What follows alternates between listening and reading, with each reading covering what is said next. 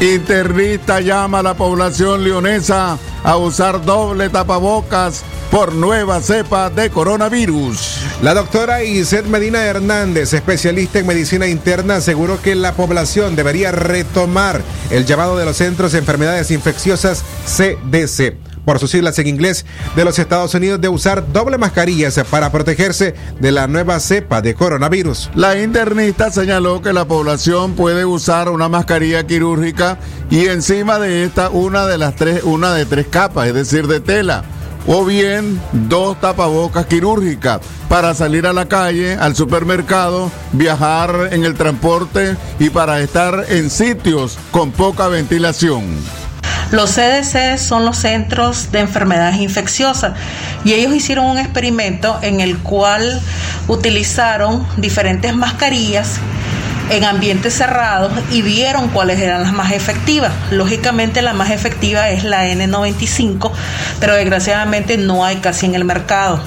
Entonces, para aumentar la efectividad de las otras mascarillas que no llevan al 95% de efectividad, como son las quirúrgicas, las KN95 y aún las de tela, entonces ellos recomiendan el doble uso de mascarilla. Yo les recomiendo que utilicen o dos mascarillas quirúrgicas por nuestro clima que es muy caliente y ya una es pesada andarlo a las 2, 3 de la tarde en la calle.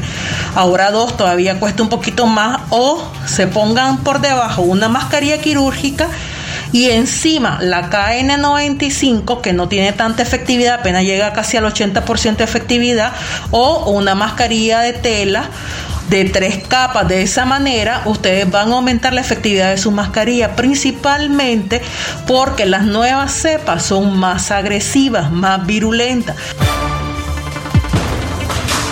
Aseguro que los niños de tres años o mayores de tres años deben usar mascarillas en lugares públicos. La especialista recomendó a los padres de familia el uso de mascarillas para los niños y niñas mayores de 3 años ajustadas a su rostro. Los pequeños y pequeñas deben llevar mascarillas para asistir a la escuela, para ir al médico y también cuando acompañan a sus padres a distintas actividades. Y Seth Medina dijo que los padres no pueden creer en la falsa versión de que los niños y niñas no pueden contagiarse de coronavirus y por eso deben instruirlos en la práctica de las medidas sanitarias.